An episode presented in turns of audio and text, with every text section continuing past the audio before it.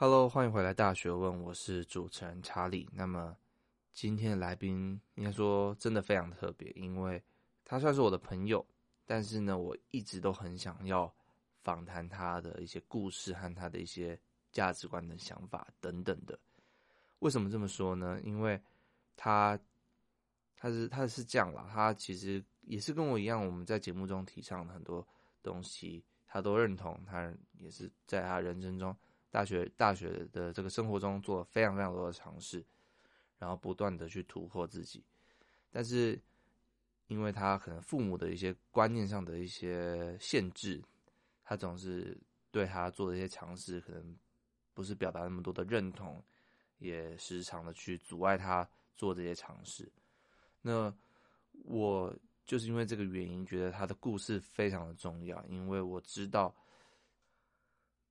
现在在聆听的各位，有些人的家长可能就是比较传统观念，认为，哎，你就是好好做一份工作，好好读书，然后不要去做一些有的没的。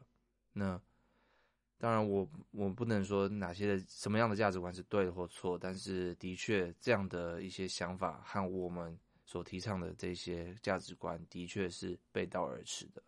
那如果你想要尝试，想要突破自己，但是因为家人的关系，可能给你一些限制。那么究竟你要怎么样，仍然在这两个之间去做一个平衡，做个取舍？那我想今天 Ivy 在我们的访谈所分享的他的经历，所做的一切，都会对你非常的帮助。那如果你的家长不是这样的话，我想他的故事也非常值得听，因为其实不是只有父母会。对我们所做的一切有些质疑。其实我们在求学经历中遇到很多的师长，可能也是跟我们持有这种截然不同的观念。那像我自己，虽然我父母也算很支持我做这些事情，但是我在做这些尝试的过程中，其实也遇到很多师长可能比较传统的观念，然后对我所做的一切可能就比较不以为然吧。那我。当然，对这些价值观，我没有说可能哪些对哪些错，但是当然我有自己的价值观，那我也会去坚持下去，为我自己的人生奋斗。所以，我觉得无论你的父母是什么样的观念，我觉得在场的所有的听众都应该仔细的、好好的把 Ivy 的分享听完。我想你们一定会学到很多，然后听完之后也会有非常非常不一样的想法。看观念去看待我们所做的尝试中遇到的各种困难，所经历的一切，都会有不一样的想法。好，那我们就不想浪费大家时间，马上进入今天 Ivy 的访谈。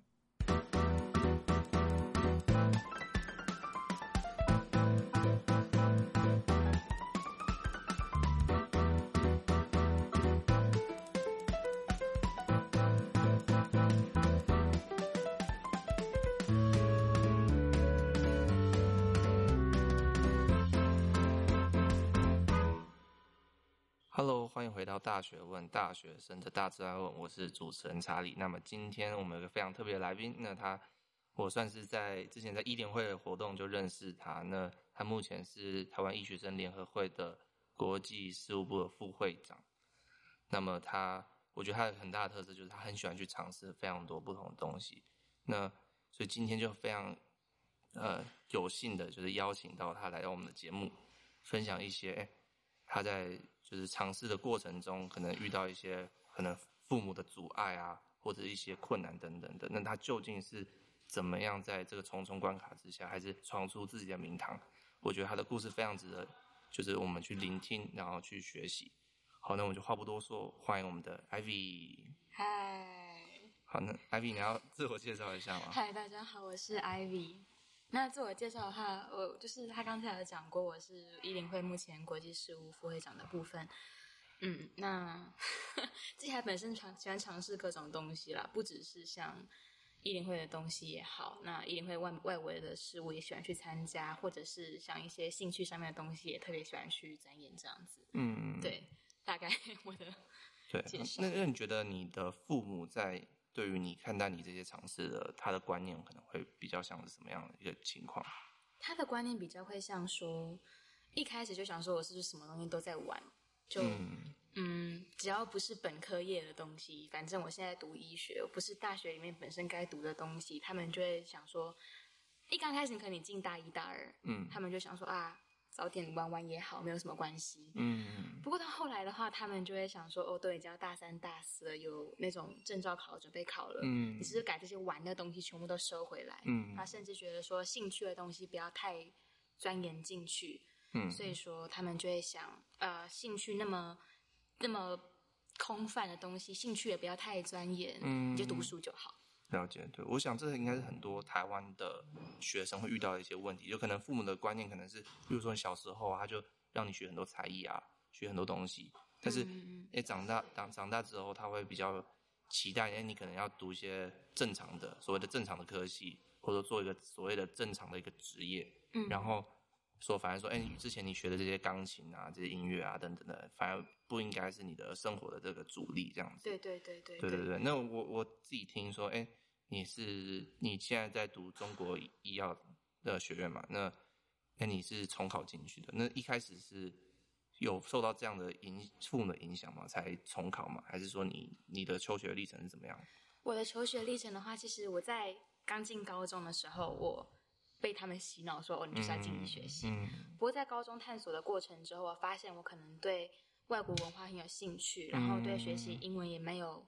自己自认为蛮有天分的啦，嗯，所以刚开始大学成绩一出来的时候，我第一个去申请的是台大外文系，嗯，然后那时候其实有接就是接接到那种面试通知啊、录取通知啊等等的，不过我妈就会问，就会比较偏向说，哦，当那些东西不是他们想象中就是那么有前途的一个地方，所以说她就会要求我直接重考。了解。然后一刚开始的话，我其实还蛮反抗，就比较想，呃。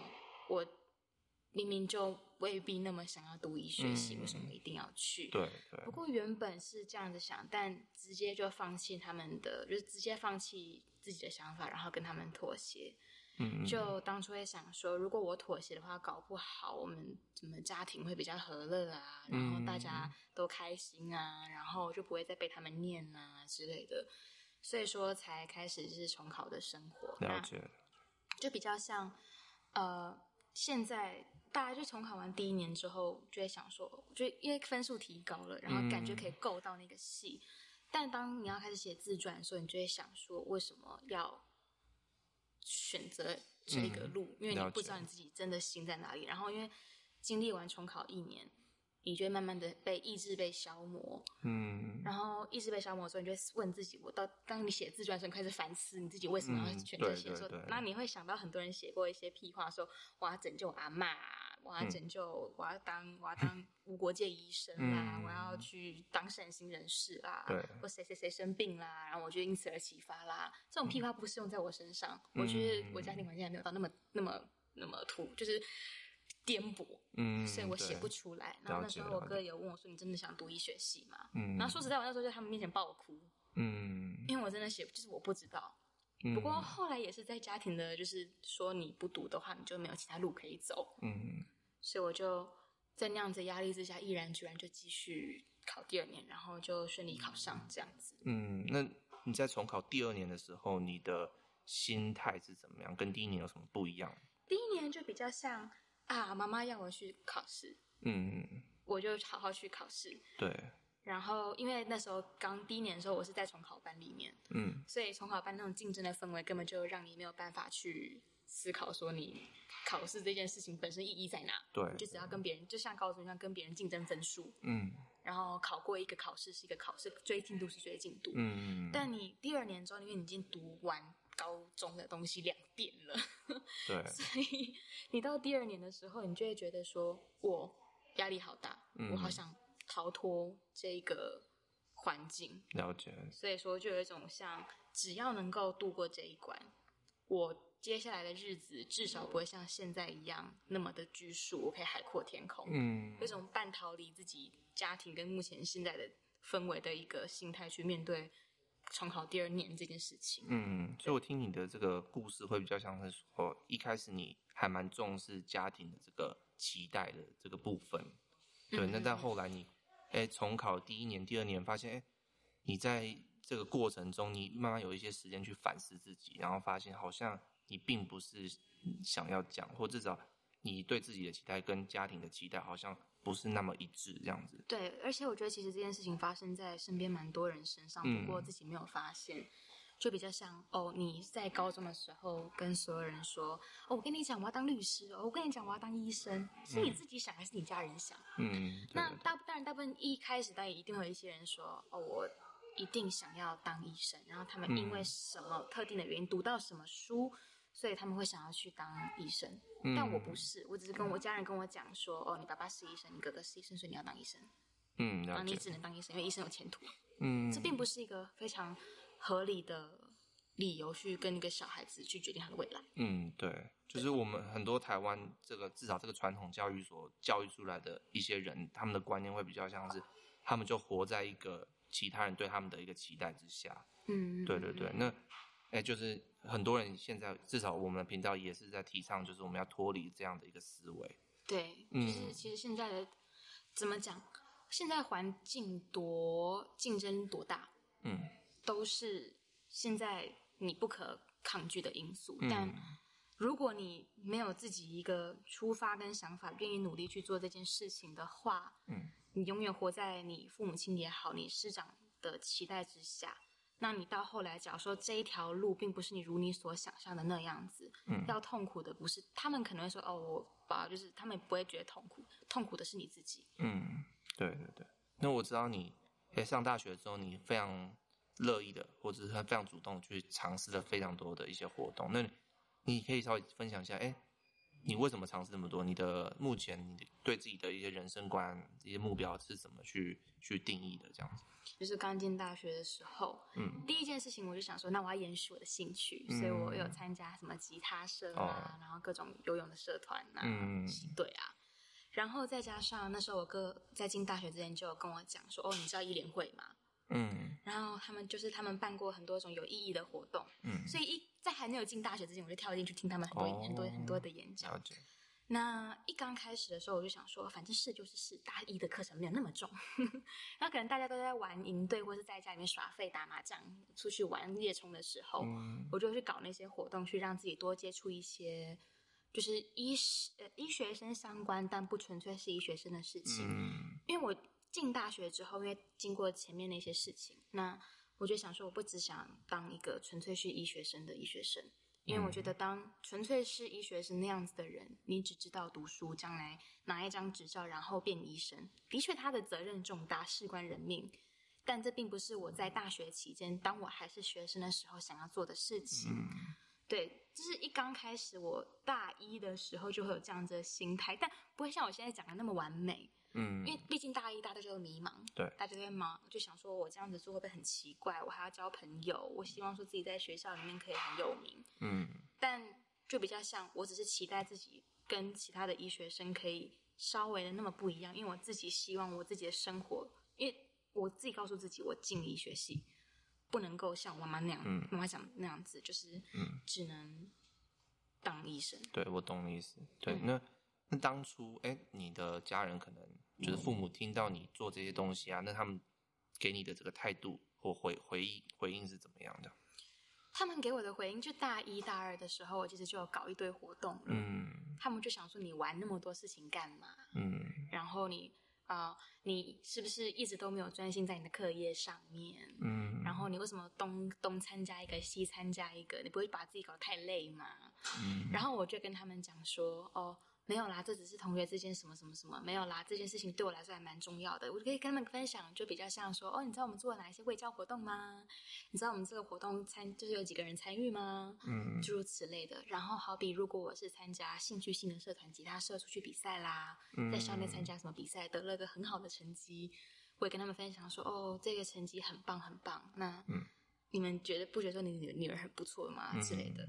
那所以一刚开始，他们对我的态度就是非常的不知道我在干嘛。嗯、可是我会稍微用比较甜的成绩，或是甜的成果，或是听起来比较有意义的成果去说服他们。嗯、了解。所以你你会认为说，哎，你的家庭感觉好像都认为你所做的这一些尝试是属于一个休闲娱乐性质的一个活动，而不是一个正经的事情。并不是。嗯，对那好，那但因为我当然知道你你认为这是一个很正经的事情嘛，但是你是有什么样的一个转捩点让你发现，哎，你下定决心，你不应该活在一个别人的一个期待之下，这样？我觉得活在别人期待下是在我大二下的时候，我去参加那个世界学生联盟办的在加拿大办的年会。嗯，那这是就是八月份的一个时候。对。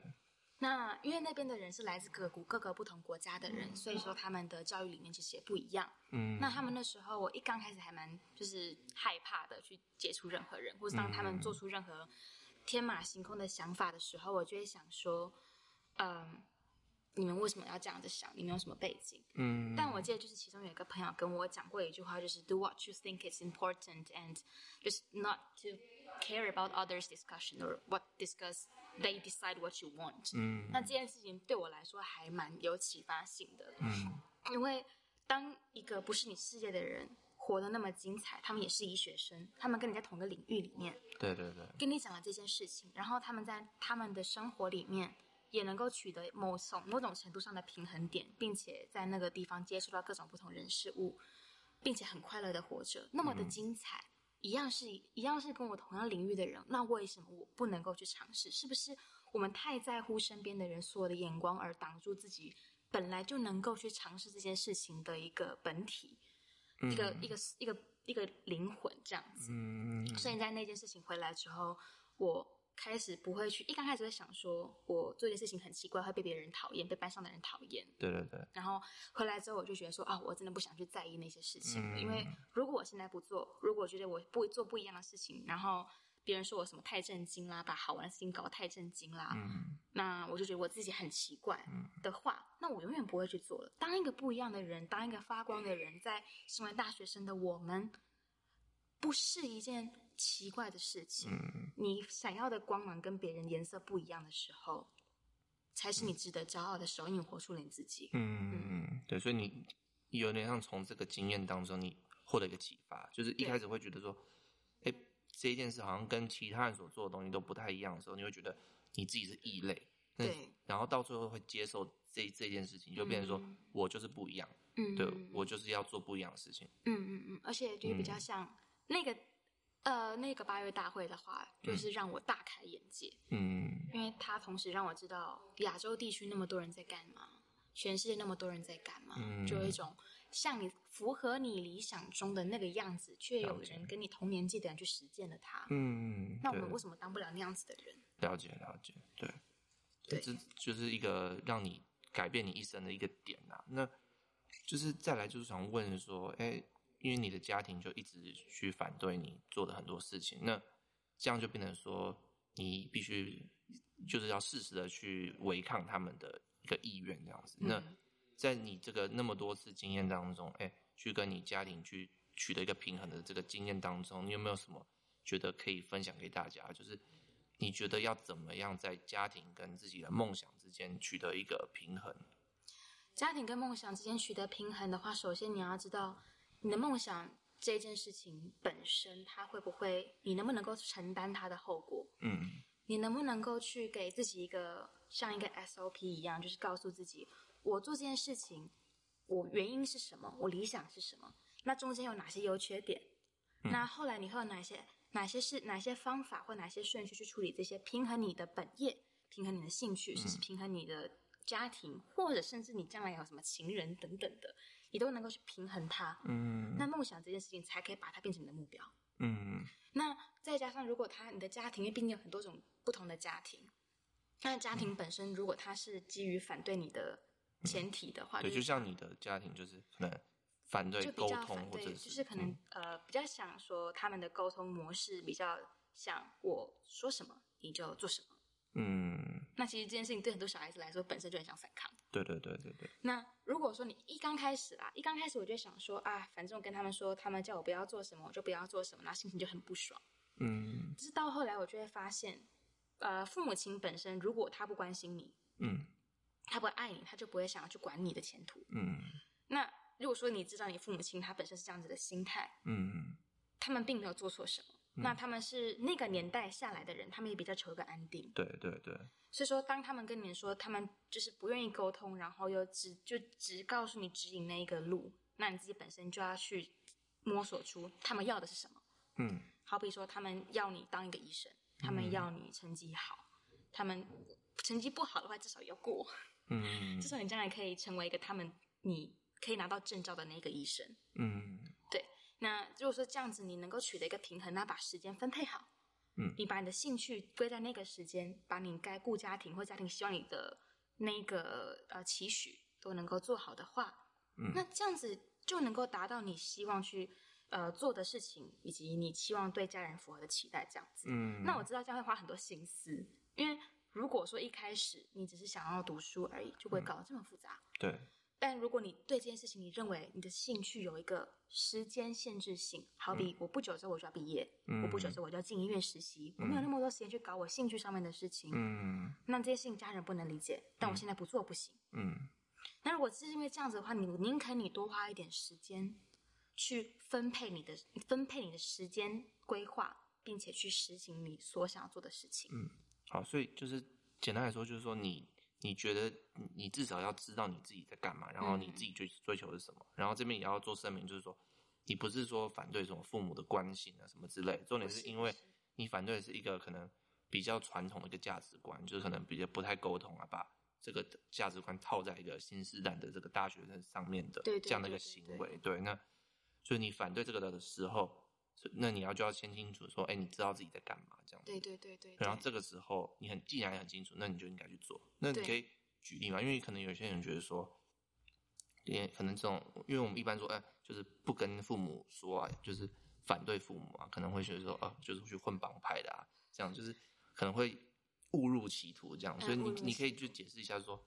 你所谓的知道自己在干嘛是有什么条件这样？好，那我先讲个前提好了，嗯，就是这一件事情不伤己不伤人，可以自己擦自己的屁股，嗯，这个是最大的前提。了解。那我举两个例子，当然就是啊、呃，很多人会说，现今啊、呃，交友软体这么发达，对对对，我我或是夜店这么多，嗯，约个炮应该没有关系吧？嗯，那。那约个炮，如果你自己家庭是那种开放的家庭，你妈会跟你说：“哎、欸，我递一个保险套给你，注意自己的安全哦。”那样子，那你自己可以确定说，我不会让我自己怀孕，我不会让别人怀孕，我不会让他因此吃上什么官司，我不会让我自己吃上官司，或者让我父母跟我处理这件事情。嗯。然后我知道说，我会注意安全。对。那约炮这件事情本身就会成立。了解，毕竟它是现今世代有些年轻人会做的事情。但假如你如果你你认为你做不到，你一定要保证的是你可以全全部承担所有的后果的话，你甚至还需要别人帮你承担的话，嗯，对，那就不行，那就不行，嗯、就是不行。这是约炮这件事情本身就不成立，嗯，或是你以前本来就有做过伤害，因为约炮在伤害别人的事情，嗯，然后你还把这件事情提出来说跟你爸妈做做一个就是协定，嗯，那。就不要把它提出来，因为你在讲屁话，这是不成立的。对，就是你要这个是应该是一个你能承担的事情。对对，如果不能承担，就不叫做知道自己在干嘛。对对对。嗯、那再举另外例子，刚才的约炮可能比较比较极端极端点，嗯、就现在未必每个人都能够接受。嗯。那如果说像我大学的时候，大家都有兴趣嘛，我想要混球队，我想要混乐团，那我以前就是混过乐团的人。了解。那。嗯因为我参加过很多音乐比赛或是乐团，那我妈想说，你为什么要把自己的兴趣看那么重？你花时间在上面。嗯嗯。那因为我在参加乐团那段期间，我就要去出去练团。嗯。那我妈就会想说，你花时间在在那个上面一点意义都没有。对。那我自己就会想说，因为我学音乐十几年，嗯，我觉得如果在大一大二的时候可以有一个对自己的一个验证，嗯，那我不会伤害我自己，而且我那时候要把我的成绩顾好，嗯。那时候我不需要我妈帮我说啊，你成绩不好怎么办？嗯，或是那时候会不会因为乐团而搞砸我其他，甚至其他那时候的活动，嗯，人际关系，对，那我就会想说，我想要去参加这个音乐比赛，嗯，即便父母可能不同意，即便他们可能不同意，嗯，但是因为他刚符合第一个，你知道自己在干嘛，然后第二，他可能是就是你能够承担所有可能产生的后果，对，所以他就是应该可以，这个就符合一个。你可以违抗可能父母的意愿去尝试的一件事情。对，嗯，那可能你刚才就想说，啊，我是不是什么要事后再跟妈妈说？可以啊，你事后跟他们说，嗯，但是前提是你前面没有搞砸任何事情。你跟妈妈说，嗯，我音乐比赛得了一个第一名哦，嗯，他们也只能接受，并且他们搞不好还要替你开心，因为你没有搞砸他们任何期望中的事情。对对对，对。那我们刚刚讲的是一个可能父母比较传统一点，可能没办法跟你直接去做一个沟通。那假设今天这个父母可能是比较开放的，愿意去沟通的话，那你有什么意见？那我觉得他们如果比较开放的话，做沟通有几个要点啦。嗯，第一个就是你要去分析说你为什么要做这件事情。嗯，那那件事情的。就是重，就是它的重心，或是它的存在在哪，嗯、存在意义在哪？就好处坏处，好处坏处都要去分析，嗯、并且你要自己都已经想清楚它的好处坏处，对对对，然后乐于接受父母亲给你的建议，他们的好处坏处有什么？嗯、那分析完那些建议之后，跟他们说明你自己在那些建议之后，你有哪些 SOP 会去处理那些事情？嗯，好比我会怎么去分配我自己哪些重心，什么时候会该做好，嗯、然后并且知道自己，假如说发生过他们呃发生了那些就是。呃，优缺点里面当中的一些事情，嗯、我会怎么去解决它？然后就以至于给父母亲一个承诺，然后让他们不至于会觉得说太过于反对你做这件事情，嗯、并且能够在中途适时的给予你帮助，或是给予你提醒，或是帮呃支持你这样子。了解了解，对对对对，但是同样的，你也要能够为自己的东西去负责啦。对啊，对这是很重要的点。嗯、对，那那再可以举举个例子这样。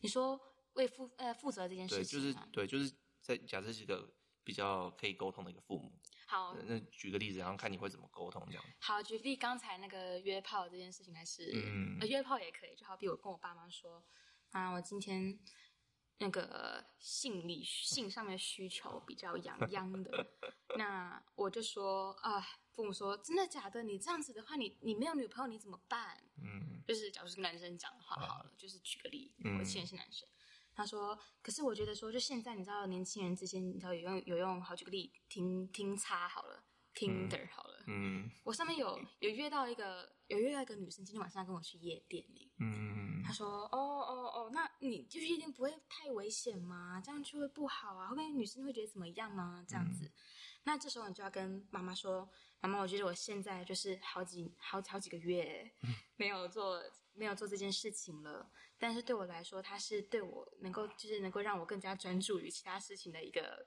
运动。嗯，那我就会想说，那我去那边，我跟你们，我觉得说这样子会让我自己提升很多，就是开心的事情。嗯、那我当然也知道说夜店可能有很多奇奇怪怪的人，呃，可能会让我可能喝到喝到奇怪的东西，或者会让我的带跟着带他去的带着我带着那个的女生可能会遭遇到一些危险。嗯但我保证，就是在那个过程中，我会注意那个女生的安全，嗯哼，我会注意我自己的安全。然后我可能过去的时候，我先打个电话给你们，然后结束夜店的时候，我也打电话给你们。嗯，然后在跟你女生发生呃性行为的时候，我也会呃做好保护的措施，嗯，然后不会让她怀孕。然后回来回到家的时候，我会跟你们讲，跟你们报个平安。对对对对，这样子就是一个完全负责任的一个嗯呃承诺。对，我觉得你的例子很好，因为就连可能一般现在我们年纪的大学生，可能对于这种。呃，约炮等等，可能也不是那么说所有人都会去接受，所以，所以就我们可以运用这个例子，可能就让我们比较用一个父母的角度去看这件事情。父母的角度，对对对，就 是就会担心东担心西，那这时候应该要去怎么做，然后去让父母可能不要去担心你这样子，可以知道他很清楚说啊。就是我的孩子是能够承担这件事情，对对，对。好比那讲个健康一点的行为好了，好比现在不是很多大一大二的人很喜欢去夜冲，嗯，动不动夜冲山上海边呐、啊，然后玩一下这样子。嗯、那可能这样子的行为，如果你是住家里的话。嗯或是你可能住家人很近，或是你时常要跟父母亲联系的话，他们就会说夜冲不好啦什么的。对对对。还有还有太多会不会喝酒？嗯嗯。还是说到很危险的地方太暗会发生危险什么的？对对对对。那我觉得这个时候你就可以说，我知道就是呃夜冲的话可能会很危险，怎么样怎么样怎么样的。然后，但是夜生的话，可能培养我这好同学好久之前没有这个样子，嗯、希望说可以培呃制造一个很棒的回忆。对对对。那可是我确定是，我过去的时候，我会先打电话给你们，嗯、然后跟你们确定我是安全抵达。嗯、可能回到家的时候也打电话给你们，会发一个讯息给你们说我已经回到家了。嗯。即便他可能是凌晨，那、嗯、呃会告诉父母亲说，说我也不会喝酒。嗯。那，我也不会跟同学去太奇怪的场所。嗯。我们只是去看个夜景而已，看个海而已，这样子。对对对。那。你们需要，他们需要知道，就是小孩子安全的。嗯，那只要符合这样子的需求的话，其实就不会让小朋友们太，让父母亲太担心。嗯，了解了解，对对对。好的，那再就是比较着重在你的故事这个部分，嗯、就是大家比较，你刚刚讲了一些原则、一些方法之后，那大家想听你自己真实际上在实战的这个经验，就是你对你去做，因为我知道你有去参参加一些医学生的大会，对对对，然后会或申请一些实习的这个机会等等的。那你可以讲一些故事嘛？就是你是怎么去应对的？那就好比呃，最近发生过比较大的事情有两件。那第一件的话，就是我在二零一九年的时候，我是呃世界医学生大会呃会前会的负责人，这样子。嗯、那因为其实我前三年都已经玩这件事情了，毕竟我现在也是大三，那时候是大三。嗯，然后我父母亲就在想说，你怎么又去搞一个这么大的活动，让自己承担？嗯、然后他就会想说，这么大的活动的意义在哪？嗯，那这件事情对你什么未来有帮助吗？嗯，那中途的过程之中，因为我处理了太多事情，也也会有一些压力大的时候，那他们就会更加质疑我，就想说我不懂你在到底在玩什么？嗯，但因为我知道说参加完这件事情可以累积我。很多呃，跟国际的人接洽的经验，或者是我可以呃接触到很多我们医院里面的高层，或者是一些政府组织。嗯，那如果在这样子的经验有累积的话，可能对于我未来，不论是呃想要做研究，或是进医院之后。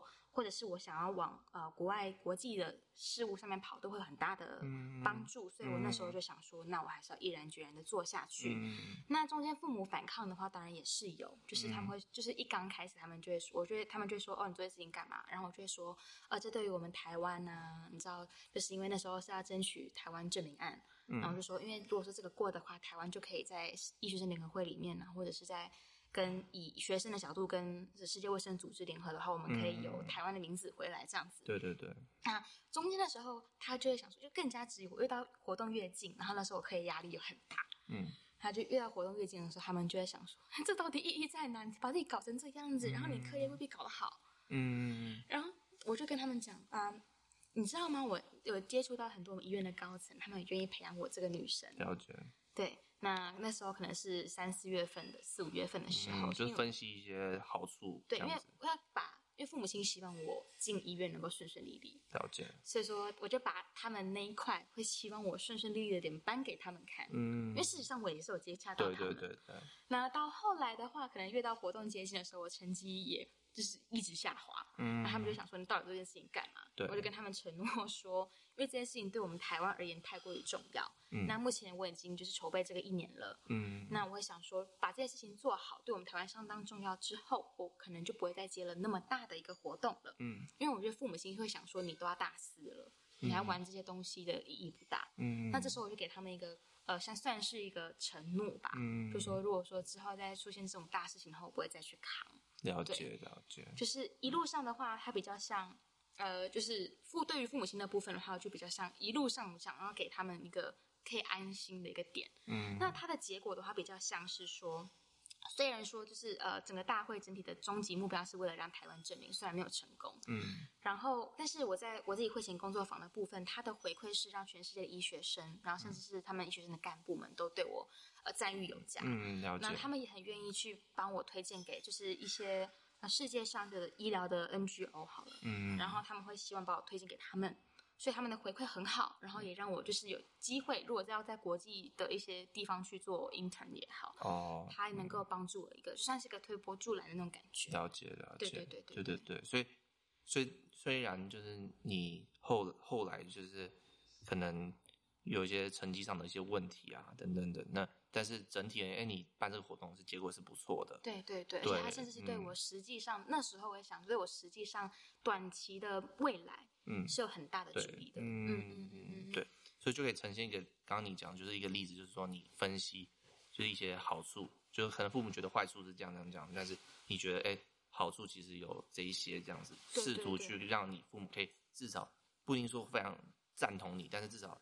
就是不会说反对你这件事情，这样对对对。对而且其实，在当中过程中，父母亲讲的坏处，你其实也要列入思考，它、嗯、可以让你就是自己改正自己。嗯，就多多，即便你的脸皮有多厚，就是死都不肯听进去。但说实在，他们是讲他们看到的。嗯，了解。所以你那时候就要开始修正一下你自己在他们那一块你该顾好的东西，这样子、嗯。对对对。那后来就是你刚刚讲这个。至少父母有让你去参加了这个例子，那有没有就是最后就没有的？有，就是其实，在那个大会之后，我就有去申请到就是世界医师联盟的一个实习的机会。嗯，那也是因为医学生呃世界世界医学生联盟的呃对外副会长强力推荐我。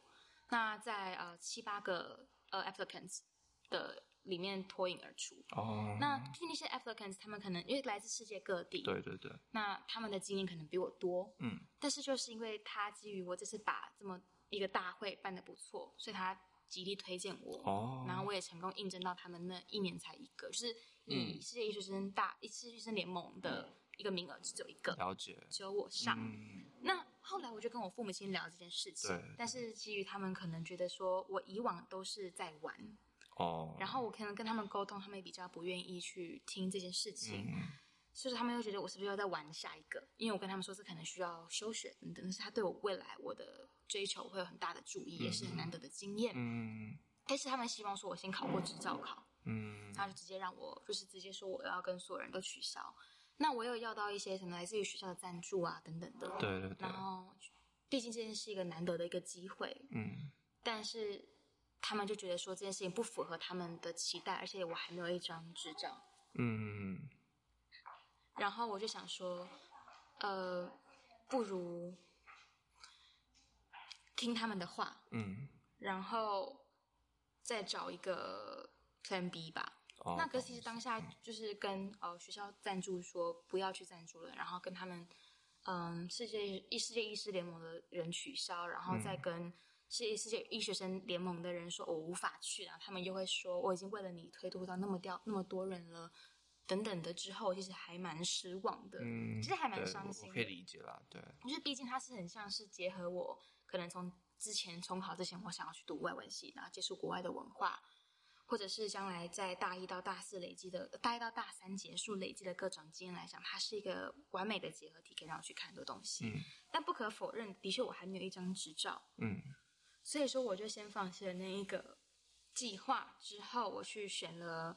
台湾医学生联合会的国际事务副会长，嗯，他等于是因为我告诉我自己，他现在能够帮我的是给我经验，对对那，我能够一直存在在他们的眼睛当中，并且把事情处理的好好的话，嗯未来我还是有机会去追求自己未完成的那个梦。嗯，但是现在国际事务副会长的好处是我会留在台湾，嗯然后考他们要的证照考，或是我自己必须拿到的证照考，毕竟是我的本业。了解了解，对，对，所以就变成说，哎，如果你有办法。就是说服家长至少不反对这件事情的话，那你当然是要提出一些有力的说服的方法。那那如果想尽办法还是没办法说服他们的话，那当然就是可能要找一个 Plan B。对，就是要找一个 Plan B。对对，如果你放弃那个 Plan B 思考的机会，我举个最烂，就是最最最差的情况下，就是你可能这，因为我现在有时效性，我要进医院了，嗯，可能你以后就再也没有机会去。实践它，嗯，那它会成为你生命中那个缺憾。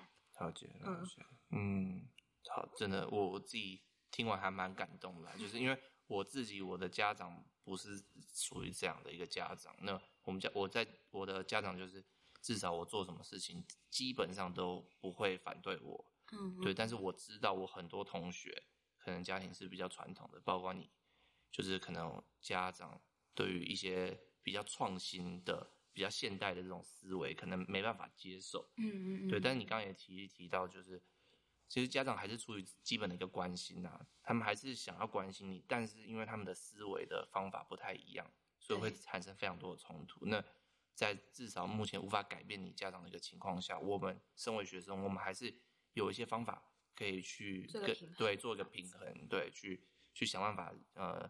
改变一些事情，这样子对，对。而且其实就会想，有些父母其实父母亲他们传统的观念也不是他们的错，嗯，因为他们从小受的教育真的，对对对，对，好的，那真的非常谢谢 Ivy 今天来到我们节目，对，因为我相信你的这个故事，你的方法可以帮助到非常非常多的学生，嗯，谢谢。对，那我们今天的 Podcast 就到这边，那完整的节目笔记我们在 Show Notes 里面都有连接可以下载，那。如果想要听更多大学问的话，我们在 iTunes、Spotify、Stitcher、TuneIn、Overcast、Castbox 还有 Google Podcast 都可以收听。那就是如果你是用 Apple 装置收听，那你也拜托拜托帮我们到 Apple Podcast 的那个上面去按五颗星，然后五颗星哦。对，然后留下你真挚的这个这个留言，对，就非常感谢。然后那我们就今天节目到这边，那我们就下次见，拜拜。